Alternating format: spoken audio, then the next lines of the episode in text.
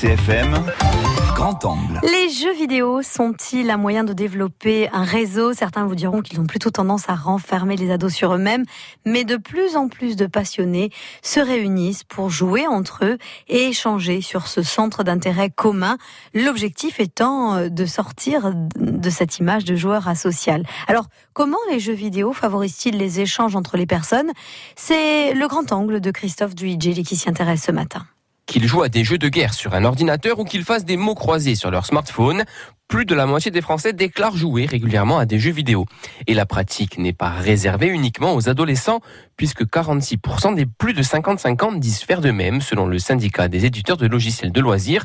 Les jeux vidéo se sont donc imposés aujourd'hui comme de véritables produits culturels et font même leur entrée à ce titre à la bibliothèque municipale de Bastia, qui organise une fois par mois des rencontres sur l'univers vidéoludique. Nicolas Giugieli est référent de la section multimédia. Le but est d'en un fonds qui soit assez pluriel pour intéresser le plus de monde possible et faire venir d'autres publics, des gens qui jouent aux jeux vidéo, qui aient 7 euh, jusqu'à 77 ans et même plus parfois, et qui ne viendraient pas forcément dans ces lieux parce que l'intérêt c'est que la bibliothèque est devenue un outil de lien social et le jeu vidéo est un moyen avec les films, avec la musique, avec les livres, avec les revues de créer ce lien. il faut dire que pour cette première rencontre dédiée uniquement aux jeux vidéo, les amateurs ont répondu présents, comme Lorenzo. Comme ici, on est à une fête de jeux vidéo. Enfin, par exemple, on rencontre plein de monde et on joue euh, tous ensemble pour euh, partager des jeux. Jeux vidéo et liens sociaux, c'était justement l'un des thèmes de cette première rencontre.